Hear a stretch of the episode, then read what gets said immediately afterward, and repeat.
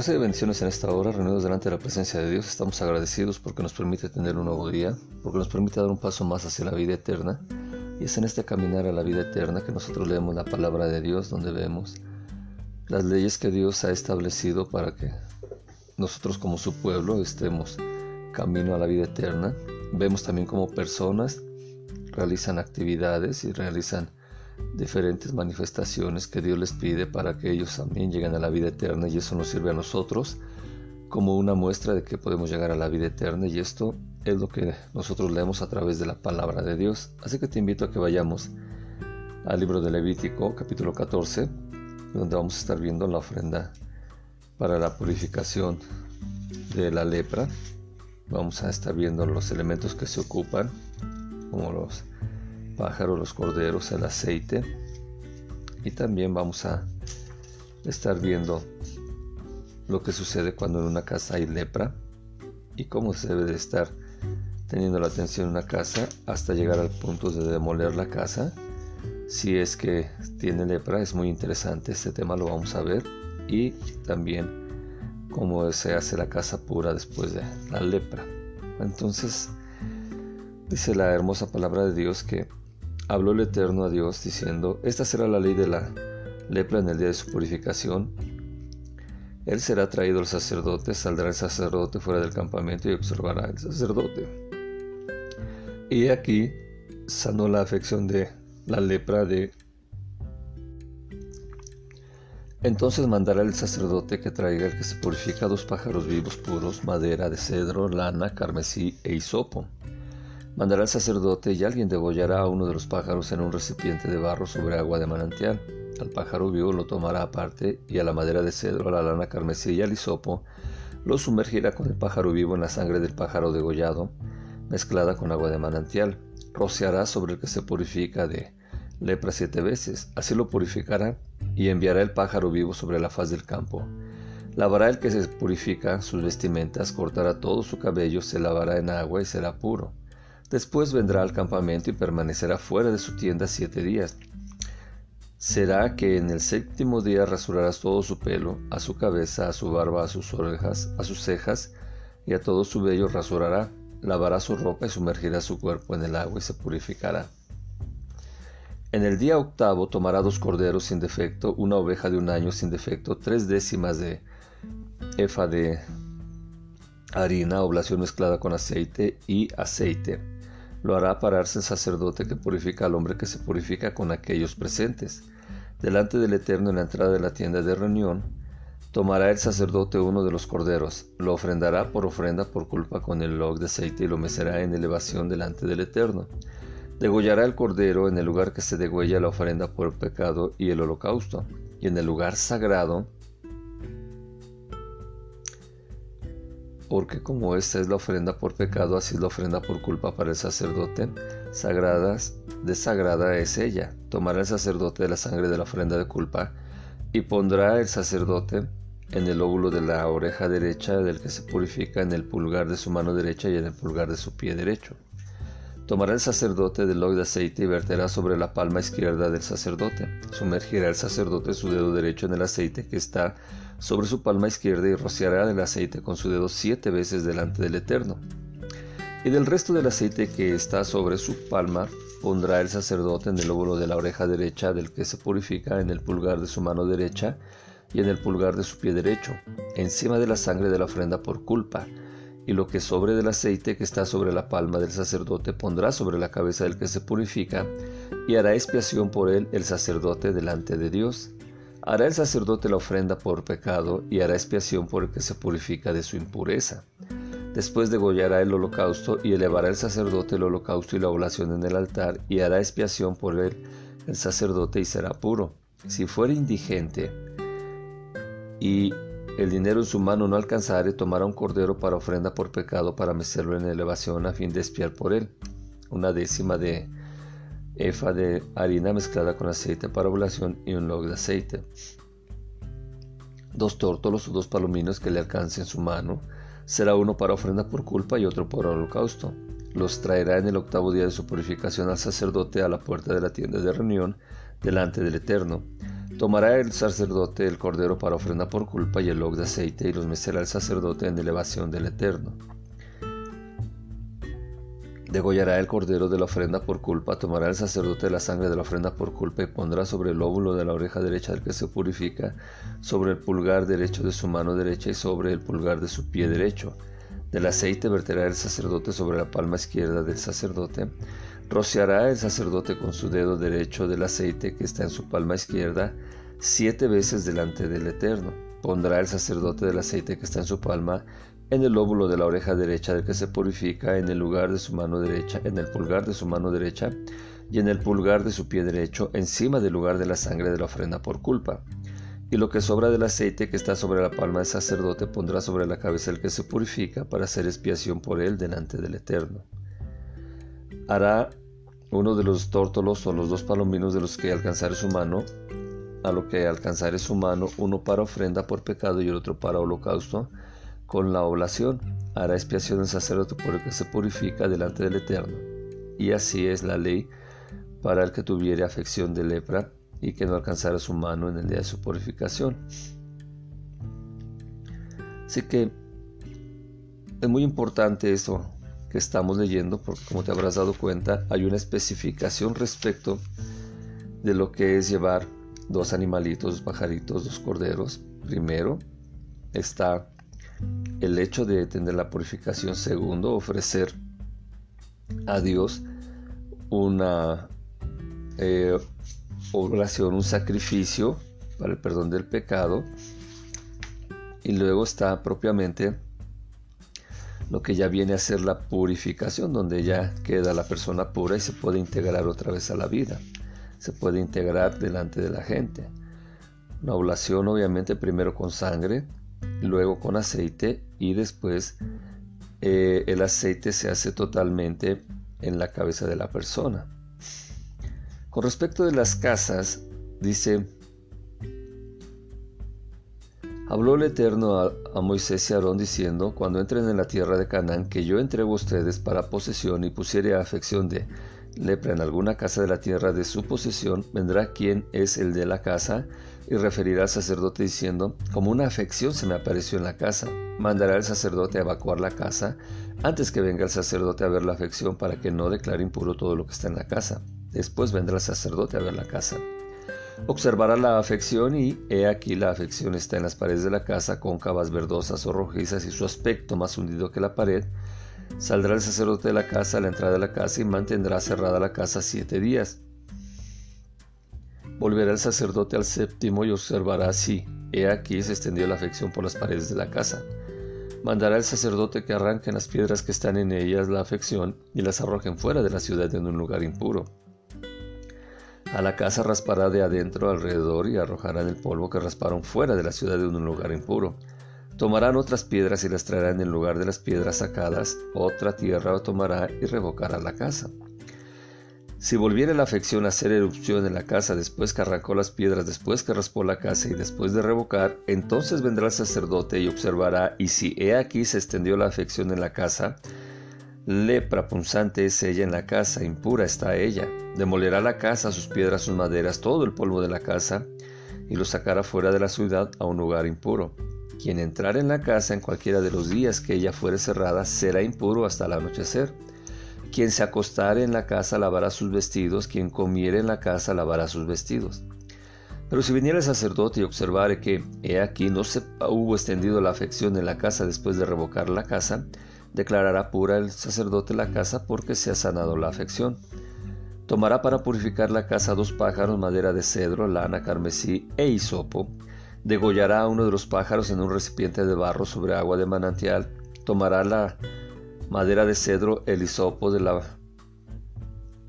la lana carmesí y el pájaro vivo, lo sumergirá en la sangre del pájaro degollado, mezclada con agua de manantial, y rociará la casa siete veces.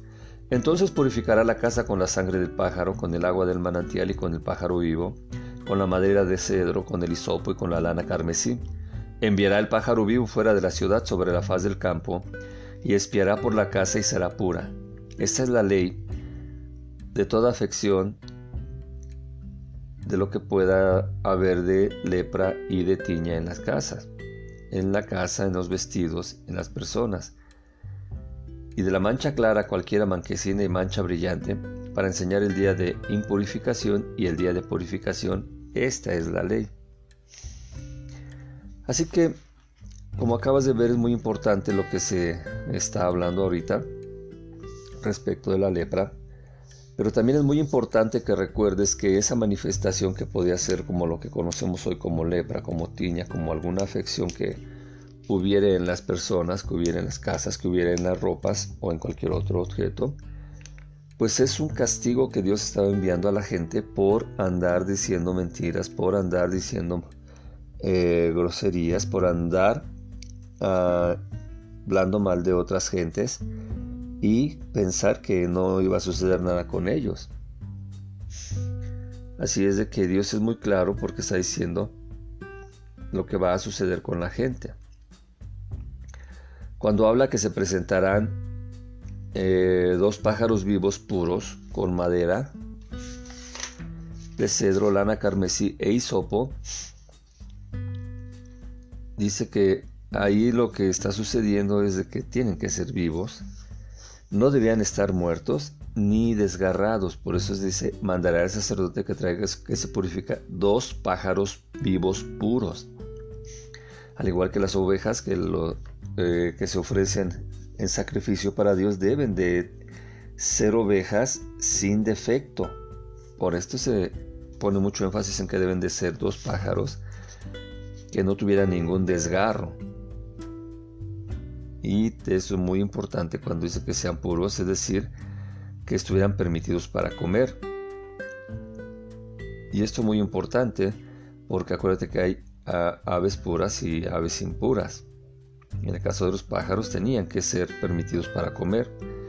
Y así estamos viendo también que debido a que el que había cuchicheado sobre los demás, su expiación se realizaba con pájaros que continuamente gorgojean, es decir, un simbolismo respecto de lo que en el cuchicheo, en la maledicencia, en el chisme, en todo lo que se está haciendo con respecto que es algo prohibido que Dios les había dicho y que la gente aún así lo hacía, pues ahí tenía eh, el castigo. Y es importante entender que como los pajaritos también pues todo el día no entendemos su lenguaje, pero ellos están gorgojeando, ellos están teniendo su comunicación pues así también es eh, el chisme, es en lo oculto, no se sabe, no se entiende, pero así es el castigo que Dios estaba dando para ese tipo de situaciones. Dice que mandará el sacerdote y alguien degollará a uno de los pájaros en un recipiente de barro sobre agua de manantial. Al pájaro vivo lo tomará aparte y a la madera de cedro, a la lana carmesí y al hisopo lo sumergirá con el pájaro vivo en la sangre del pájaro degollado mezclada con agua de manantial entonces esto es algo importante que estamos leyendo porque eh, había que degollar a un animalito y no era propiamente el sacerdote, tenía que ser alguien. Y de esas personas que ayudaban eh, estaba Moisés, Aarón y los hijos de Aarón y así ellos se encargaban de realizar esas actividades no la podía hacer propiamente el que presentaba la ofrenda porque estaba impuro y si tocaba esa ofrenda que se estaba, eh, esos dos pajaritos que había llevado ahí o el hisopo de cedro, eh, perdón, la madera de cedro, la lana carmesí o el hisopo, pues entonces se volvía impuro y ya no servía de nada esa ofrenda que se estaba haciendo. Dice, en un recipiente caía la sangre hasta juntarse la cantidad necesaria y se mezclaba con agua extraída del manantial. Entonces era muy importante. En este caso la sangre no caía en tierra, sino que se mezclaba con agua y así se eh, tenía esa mezcla y estaban esperando para que se ocupara esta eh, sangre con, con agua en un recipiente obviamente es una olla de barro, un objeto que se tenía para estos casos. Dice, no lo atará con los otros elementos que se anuncian a continuación, sino que sumergirá junto con el atado en la sangre del pájaro muerto, mezclada con el agua de manantial.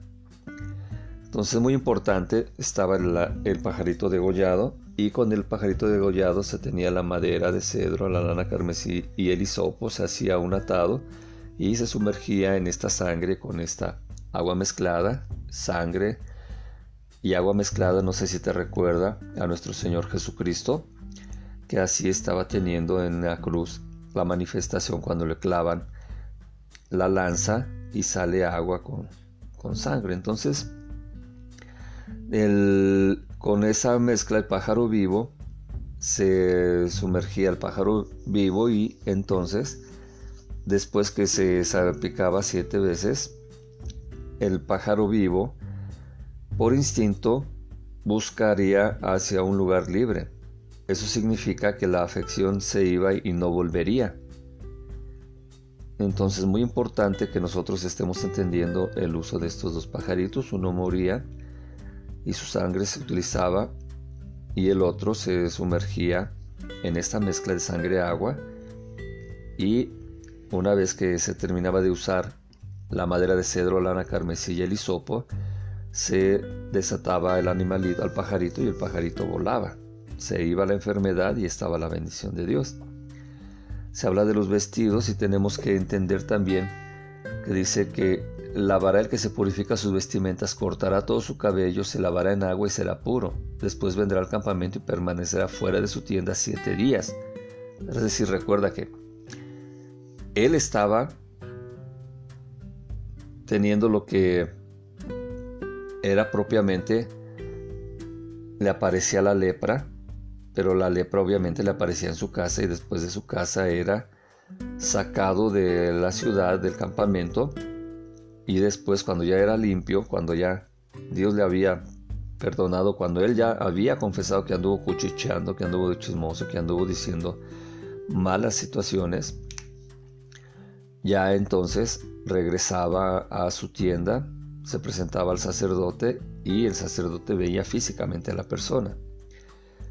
Así que esto es lo que estamos viendo. Ahora se utiliza los corderos, se hace el sacrificio, se utiliza el aceite y vemos cómo el sacerdote ponía el aceite encima de la sangre del cordero de ofrenda que había colocado antes en esos lugares.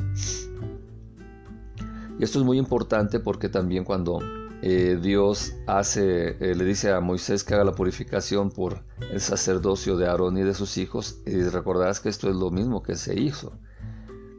Encima de la sangre eh, que se había colocado, en la oreja, en la pulgar, en el lóbulo derecho, en el pulgar derecho de la mano y en el pulgar derecho del pie. Así se ponía la sangre encima, se ponía la sangre y luego se ponía el aceite. Y esto mismo se hace en esos casos de impureza cuando la gente es pura.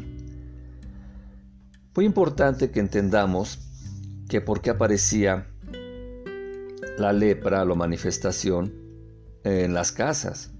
Entonces, esto aparecía en las casas del pueblo de Israel después de que conquistaron de las manos de los siete pueblos de Canaán, cuando ya entraron allí a la tierra prometida. Entonces, lo que se hacía ahí es que con el propósito de que retiraran las piedras afectadas y descubrían los tesoros escondidos por los la, por la gente de Canaán. Muy importante que a los tesoros se está refiriendo propiamente a todos los símbolos de idolatría, todos los ídolos que ellos escondían en las paredes, hacían pequeños altares en las paredes y eh, recuerda que las paredes también eh, era muy utilizado en lo que nosotros conocemos como barro y la gente así eh, guardaba todos esos todos esas estatuas, todas esas imágenes, todos esos juramentos que hacía, todos esos papiros con los cuales pactaban con seres demoníacos, eso lo guardaban ahí entre las paredes y, Dios entonces manifestaba que había allí algo impuro oculto. Entonces, aunque en la escritura vemos que primero se habla de la persona, luego de la vestimenta y por último de las casas, en realidad el orden era al revés. Primero aparecía la lepra en la casa y esta era una, un aviso que Dios le daba de acuerdo a la transgresión de la maledicencia que había dicho el pueblo, la gente de, que vivía en esa casa. si la gente no se corregía, si seguía de, de malediciente, si seguía cuchicheando, entonces aparecía en la ropa. ¿Te acuerdas que vimos que en las vestimentas, en las tramas y todo eso? Y en lo que se utilizaba como algunos objetos. Si seguía cuchicheando, si seguía maldiciendo, si seguía haciendo situaciones que no agradaban al pueblo de a Dios, entonces ya aparecía la lepra en su propio cuerpo. Eso se vuelve interesante porque pues Dios siempre nos está dando la oportunidad de arrepentirnos de nuestros pecados y por eso Dios está primero mandando que esa lepra aparece en la casa y está diciendo cuidado, estás actuando mal, arrepiéntete de eso.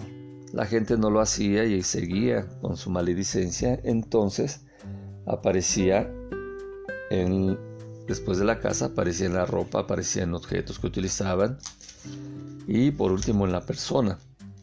Por eso es de que se habla como el sacerdote va a visitar la casa.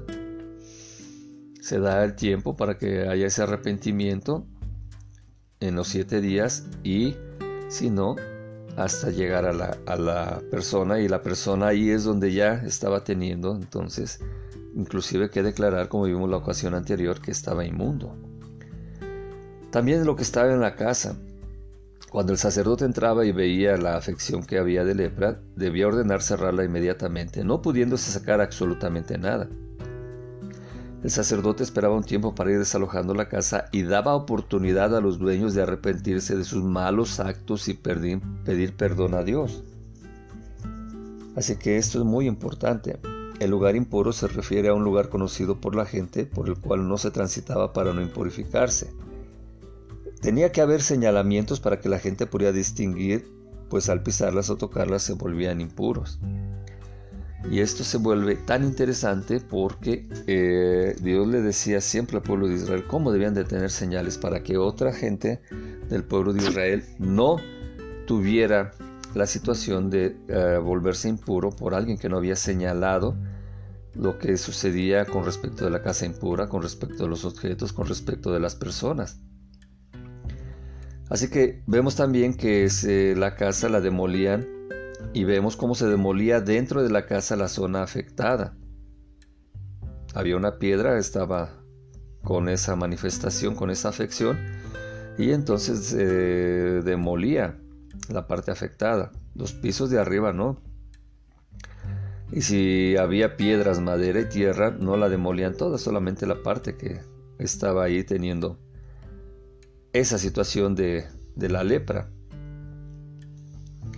cuando nos manifiesta que demolerá la casa, sus piedras, su madera, todo el polvo de la casa y lo sacará fuera de la ciudad a un lugar impuro. Quien entrará en la casa cualquiera de los días que ella fuere cerrada será impuro hasta el anochecer. Quien se acostare en la casa lavará sus vestidos. Quien comiera en la casa lavará sus vestidos.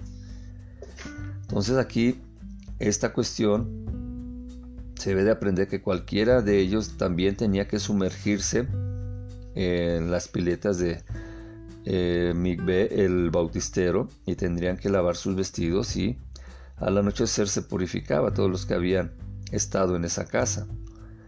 Y así estamos viendo que debía sumergirse la persona también con todos sus vestidos. Y el sacerdote también era el que los eh, mandaba que se sumergieran en esas aguas.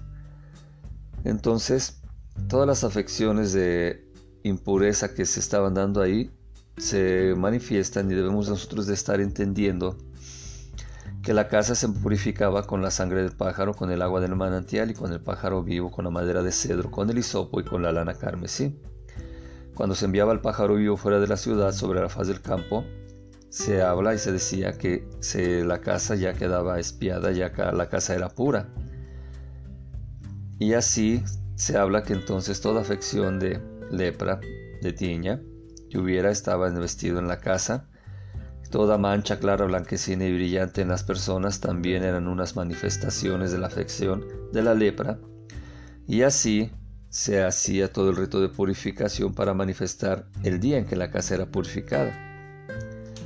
Muy importante que nosotros entendamos esto hoy en día, cuando hay una afección normalmente de, de lepra, de tiña, de alguna cuestión de estas, eh, afecciones, pues se recurre a la medicina y no se piensa que son afecciones que vienen por que andemos de chismoso, porque andemos cuchicheando, porque andemos de maledicientes. Si te das cuenta, la gente que tiene ese tipo de enfermedades, pues eh, manifiesta que tiene algo, que tiene una enfermedad, pero que se la está tratando. Pero no se piensa que es una manifestación de un castigo de Dios porque andemos eh, de chismosos, que andemos ahí gorgojeando, que andemos ahí hablando mal de Dios o de las personas. Entonces, se da el tiempo para el arrepentimiento, es muy importante que lo entendamos. Así que en esta hora vamos a orar, repite conmigo. Padre Dios, en nombre de tu Hijo Jesucristo, te pido perdón por andar de malediciente, por andar de chismoso, por andar eh, teniendo una manifestación de hablar mal de otras personas, de maldecir toda la el mundo, toda la naturaleza que nos has dado, Padre bendito. Y en esta hora me arrepiento de estos pecados que he tenido en esta hora te pido por favor en nombre de Jesucristo tu Hijo, el cual murió en la cruz por mis pecados, venció a la muerte resucitando al tercer día y después estuvo 40 días con los discípulos donde más de 500 gentes lo vieron. Ese Jesús, el cual me da la vida eterna, yo lo recibo en mi corazón. Señor Jesús, quita mi nombre del libro de la muerte, ponlo en el libro de la vida y permite que esté en la vida eterna y en esta hora le pido al Espíritu Santo que me ponga la armadura espiritual, que ponga la armadura espiritual en mi espíritu, en mi alma, en mi mente, en mi cuerpo, en mi ángel y en esta hora le pido a Dios que me ayude para que sea puro, para que vuelva a estar en amistad con Él y para que llegue a la vida eterna. Espíritu Santo, derrama de tu unción, de tu aceite en mí y permite que reciba dones para hacer milagros, señales y prodigios en las personas que quiero que vayan a la vida eterna. Pues todo esto te lo pido en nombre de mi Señor Jesucristo. Amén, amén y amén. Recibe bendiciones, que tengas un excelente día y si no nos vemos aquí, nos vemos en la vida eterna. Paz.